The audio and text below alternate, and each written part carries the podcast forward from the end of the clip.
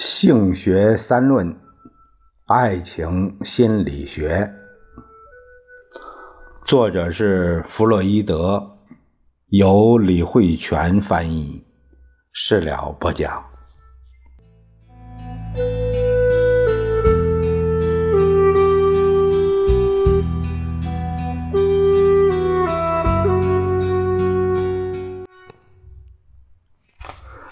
各位听友，我最近呢，就是对这个心理学比较感兴趣，所以就涉及到这些内容。说到心理学，我们离不开一位这方面的一位科学家啊，为心理学家弗洛伊德。弗洛伊德，呃，他有一部书叫《性学三论》。也叫爱情心理学啊，这个副标题是恰到好处的亲密啊。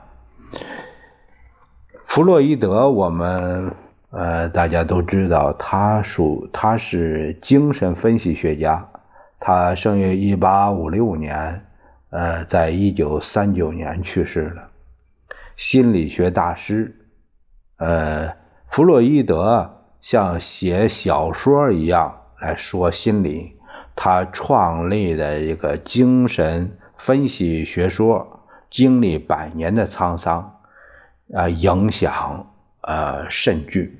二十世纪可以说是弗洛伊德的世纪，他的理论，他的思想，深刻的影响了艺术家、作家、决策者、教师、父母。广告人以及普普罗的大众，他的主要作代表作有《梦的解析》、呃，《精神分析引论》、《爱情心理学》。爱情心理学也曾译名为《性学三论》。《爱情心理学》这部书呢，就是它主要是讲。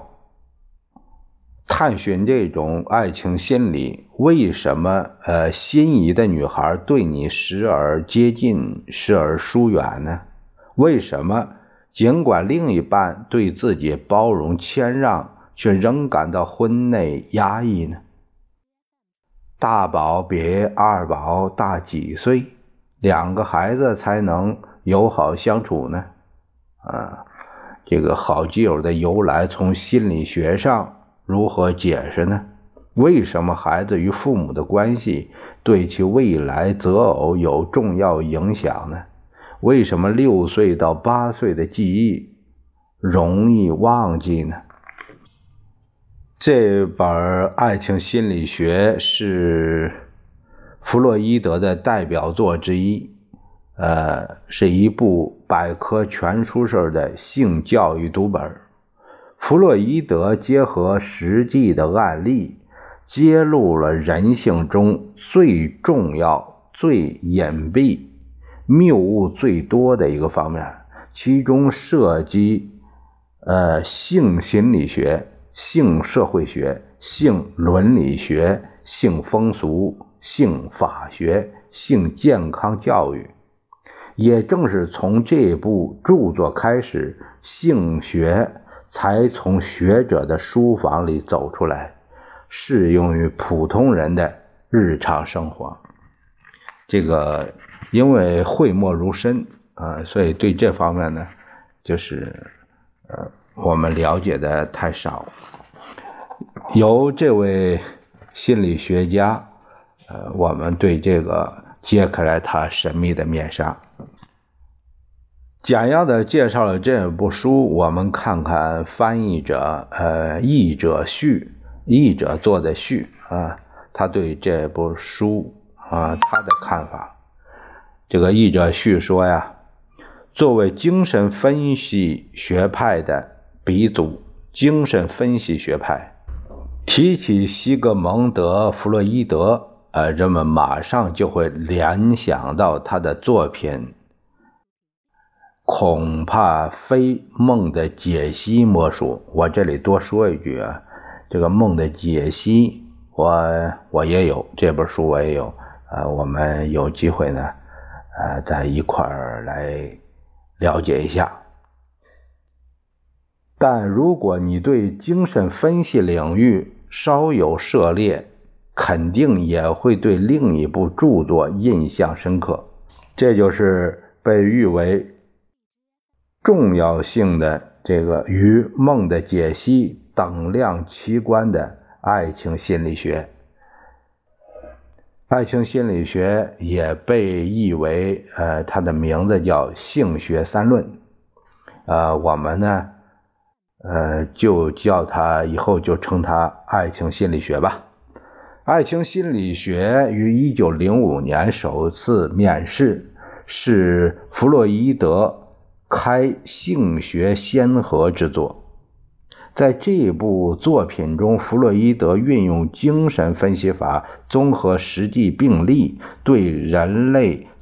从幼儿期到青春期的性发展进行了梳理，以性的对象、目的以及表现方法等方面为着眼点，对性的问题进行了系统的分析研究。与弗洛伊德以往作品不同的是，爱情心理学的文字更为简明易懂。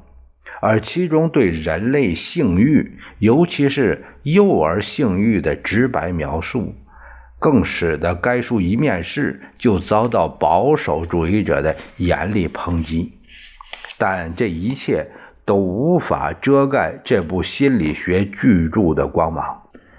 其后数年间的多次再版，充分说明了它的受众之广，其影响之深。更是刷新了西方社会对性的认知。直至今日，书中提到的对儿童性教育的重要性，乃仍然对人类社会起着振聋发聩的作用。这这部爱情心理学。呃，这个金赛点评版，金赛，呃，点评版，它的正文是由性学三论和爱情心理学两部分组成。其中，这个性学三论分为三章，分别为性变态、儿童的性欲望和青春期的变化。主要阐述了性变态的类型以及它与心理疾病患者之间的关系、幼儿性欲的来源、表现，还有青春期性幼儿性生活的一系列变化，以及服饰著名的原欲理论。第二部分，也就是爱情心理学对男人。畸恋的特殊类型、精神性阳痿、处女禁忌之谜，以及文明社会的性道德对人类的影响做了精彩分析。值得一提的是，有别于以往版本的爱情心理学，本书的一大亮点是添加了美国性革命之父。阿尔弗莱德·金赛的经典语句作为点评。作为曾在美国性学领域内引爆核弹级影响的大师，金赛与弗洛伊德思想精粹的交锋，必会为读者带来全新的阅读体验。而这种理性的对峙。也更有助于我们对弗洛伊德的性学观点做出更客观、更深刻的理解。啊，看来啊，呃，这部这本书啊，这本《爱情心理学性学三论》，呃，我买的这一本啊，我们要了解的这一本，呃，很幸运有金赛先生，也是性革命之父，这个。阿尔弗莱德·金赛先生，他的这个呃点评，呃呃，所以说等于两位大师的交相辉映，啊，这是算是我们读者的福气吧。知识啊，呃，从呃各个这个专长或者是专家啊、学者、呃大师，不管怎么称呼吧，就是有这方面权威人士，呃，他们他们之间的相互认证、认可，我们才能感到他具有的权威性和这个他们。